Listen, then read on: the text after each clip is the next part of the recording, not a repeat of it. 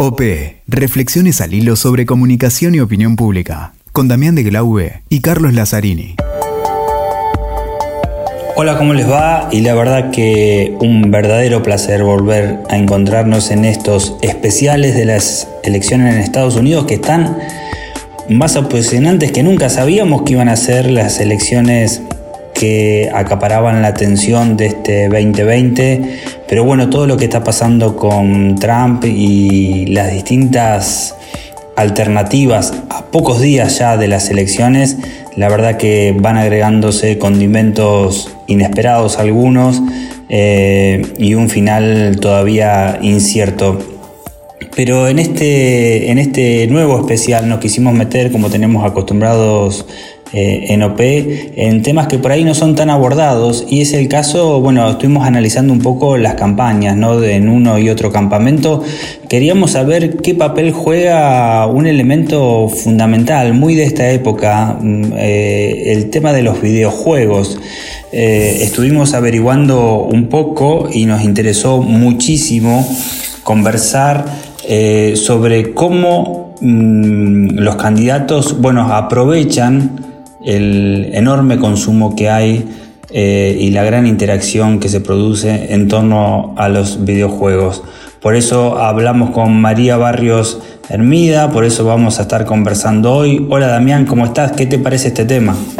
¿Qué tal, Cali? Y seguimos aquí en los especiales de Estados Unidos, de las elecciones, y hoy en algo interesante que no se ha visto, que desde mi punto de vista no se le da la importancia en la comunicación política y los estudios que merece las nuevas tecnologías, ya no en cuanto a telefonitos y redes sociales, sino los gamers, las comunidades de juegos online.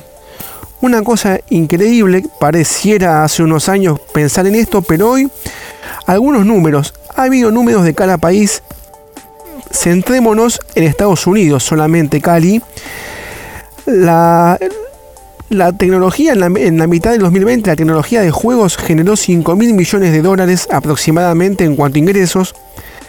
Hay más de 4 millones de consolas, de, obviamente de diferentes compañías dando vueltas. Y el juego GTA V, nombre un juego conocido en el ambiente, pero así varios, vendió solamente en Estados Unidos 10 billones de copias. Y en esos juegos, además, tenés comunidades online que lo juegan, que se juntan. Y si alguna característica les faltaba a estos números que parecen bestiales en un principio, es que son los votantes sub 40. Si afinamos el lápiz, te digo sub 20 y nuevos votantes, pero aquellos que estamos en los 40 venimos de la, creciendo en conjunto con los videojuegos, sean en, compu, sea en consola. Así que digamos que están en esa comunidad quizás en mucha más baja medida que aquellos de hoy de sub 20. Pero también en materia de números, los juegos de fútbol, y no nombro ya, ya que son dos y no hagamos favoritismo, generaron comunidad de más de 25 millones de usuarios en Latinoamérica. Han vendido copias superando a quizás eh, músicos o a estrenos de cine o a Netflix. Y son segmentos a los que no se le ha dado mucho espacio. Y son comunidades que además online dialogan mucho en tanto tácticas, estrategias, etcétera de juego y, y, digamos en una explicación sumamente sencilla generan nuevos espacios de, de vida. Inventan historias, misiones, ligas de ligas. Así que se, y además, sobre todo en Latinoamérica y también en, Europa, son motivo de juntada, de encuentro de, generaciones a jugar, a generar, eh, digamos, gamers. Así que me parece sumamente interesante que hoy veamos esto que ha sucedido en la campaña de Estados Unidos, donde un candidato se metió en esas comunidades de videojuegos y generó campaña desde allí, sin perder además el horizonte de que el otro candidato, eh, Donald Trump, es un candidato que usa Twitter sin ningún tipo de filtro, dice lo que piensa, lo dice en mayúsculas, critica e insulta. De hecho, ha sido sancionado por la red social más de una vez. Y ahora con este tema de las deepfakes, ha metido videos y ha generado videos que liquidan, como decía en el capítulo anterior, Castillo a su contrincante. Y voy a un punto que quizás muestra la validez de estos especiales, ¿no? Lo avanzado de las campañas. Son dos candidatos de una generación quizás no muy lejos de los gamers. Pero mirad cómo han buscado, cómo han estudiado y cómo han generado hoy campaña, comunicación política y diálogo y debate también en este tipo de segmentos y comunidades. Así que veamos, hoy hablamos con una consultora española, María Hermida. Ella publicó en Twitter algunas cosas de, los videojuegos. Eh, consultora académica, tuvo la deferencia eh, muy gentil de eh, conversar con nosotros su experiencia, de sus críticas. Es alguien que eh, le encanta el diálogo, eh, le gusta mucho el debate, habla las, distintas visiones.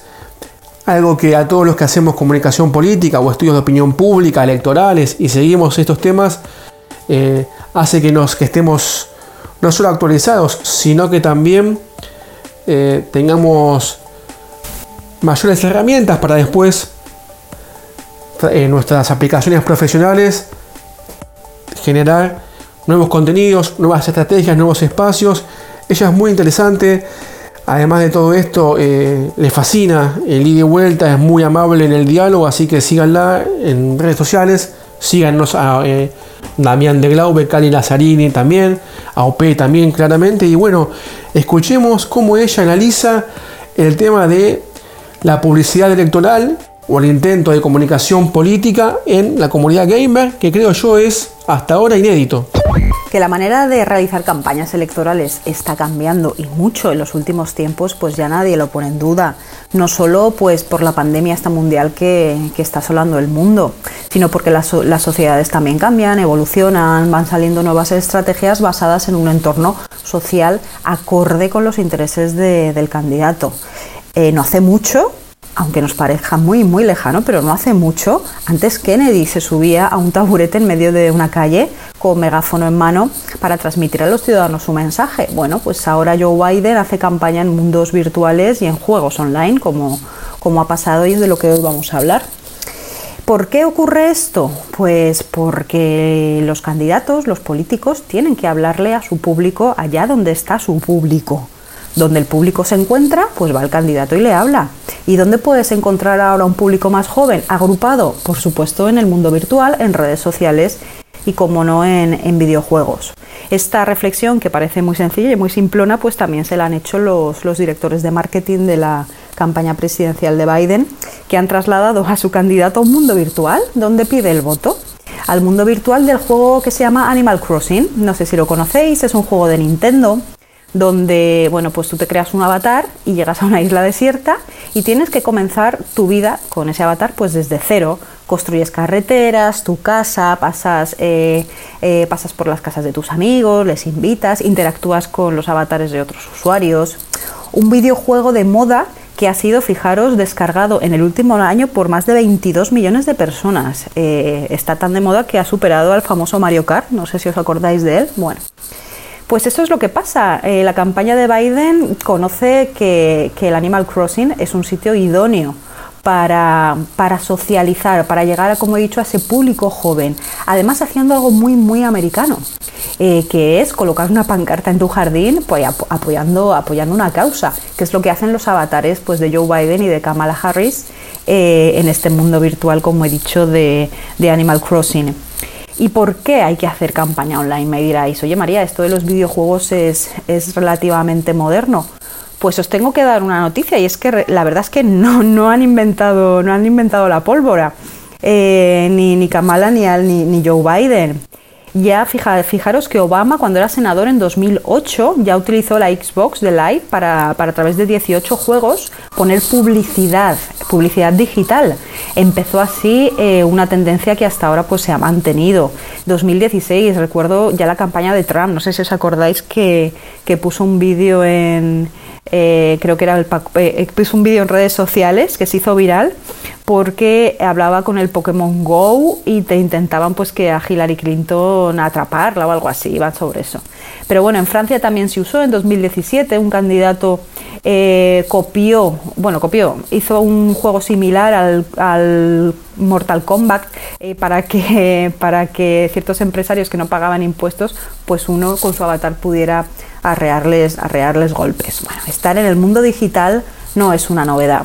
Lo que sí que es una novedad es que em, se, haya se, haya utilizado un juego tan, tan, tan eh, moderno como el Animal Crossing y que tenga tantísimo, tantísimo público para acercarse, pues eso, a los jóvenes. ¿Por qué Biden tiene que acercarse a los jóvenes? Pues porque no nos olvidemos que es un candidato que tiene 77 años, es muy mayor. Es decir, él de manera natural no conecta con el sector de la franja de 20 años. No conecta por edad, no conecta por generación. Con 77 años está bastante alejado, ya te diría yo que ni sus nietos. Bueno, pues eh, con este avatar metido en este juego, pues conecta. Recordar lo que siempre digo, que la comunicación más efectiva sin duda es siempre la comunicación afectiva. Y un político tiene que hablarle al público suyo en el, en, el área donde esté ese público. Pues Biden ha ido a buscar a ese público joven a un sitio donde sabe que está ese público joven, en este caso en un videojuego. Con este tipo de marketing eh, en videojuegos, me preguntáis si se consigue llegar e movilizar a un público joven. Mirar, lo que yo creo que están intentando conseguir es una estrategia de branding, es decir, reconocimiento del candidato, eh, hay muchos tipos de, campañas que se lanzan en marketing con diferentes objetivos. Pues unas las podemos utilizar para vender o conseguir un voto más directo, otras para generar branding, otras para generar simplemente estrategias eh, un poco más comerciales. depende de lo que se quiera conseguir, se lanza una campaña o se lanza otro tipo. Estar en, Animal Crossing lo que le otorga a Biden es em, conocimiento, es decir, los jóvenes le van a conocer y le van a aceptar ya que se mete en un mundo, como he dicho antes, muy juvenil y se mete de una manera muy suave, muy, muy sencilla, con un avatar, es decir, siendo como ellos en un mundo virtual en el que ellos están.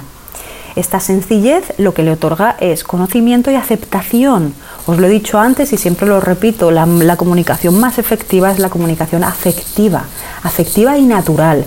Eh, tú aceptas a las personas que están en tu entorno, tú aceptas a las personas que son de tu tribu, tú aceptas a las personas que son de tu comunidad y rechazas a todo aquel que, con el que no te identificas. Esto es una estrategia que están utilizando para identificar a ese candidato eh, con un sector de la, de la sociedad que a priori es tan joven que por, por, temas naturales, por la edad tan avanzada del candidato, pues no conseguiría llegar de otra manera. Son gente que a lo mejor no leen los periódicos, no ven las noticias, sin embargo sí están jugando, sí están en ese entorno virtual al que el candidato ahora pues se ha acercado. Bueno, Cali, qué interesante su, su, su exposición, qué interesante lo que nos cuenta y obviamente es algo nuevo, algo que dispara de aquí en más un lindo ida y vuelta, un lindo nuevo mundo a la comunicación política y más que nada a las nuevas generaciones que ya vienen quizás eh, con otro contexto en cuanto a medios de comunicación. Qué interesantísimo esto, qué, qué linda se pone la campaña y qué bueno que los especiales de OP vayan apuntando a estas cositas, a estas a estos temas muy individuales que no es bueno que, pasen, que se pasen por alto, ¿no? Es sumamente me parece interesante, muy novedoso, con muchísima data para el, análisis de opinión. Eh, esto además eh, después se traslada a foros, a ida y vuelta, donde como Mora y Araujo decía hace mucho que el que gana la conversación diaria tiene chances de ser electo. Bueno, aquí eh, hay toda una generación de jóvenes, de chicos, digamos, que el videojuego es, es el diálogo de ellos del día a día. Y incluso es hasta, hasta su manera de, fantasía, su manera de, encuentro, de juntada.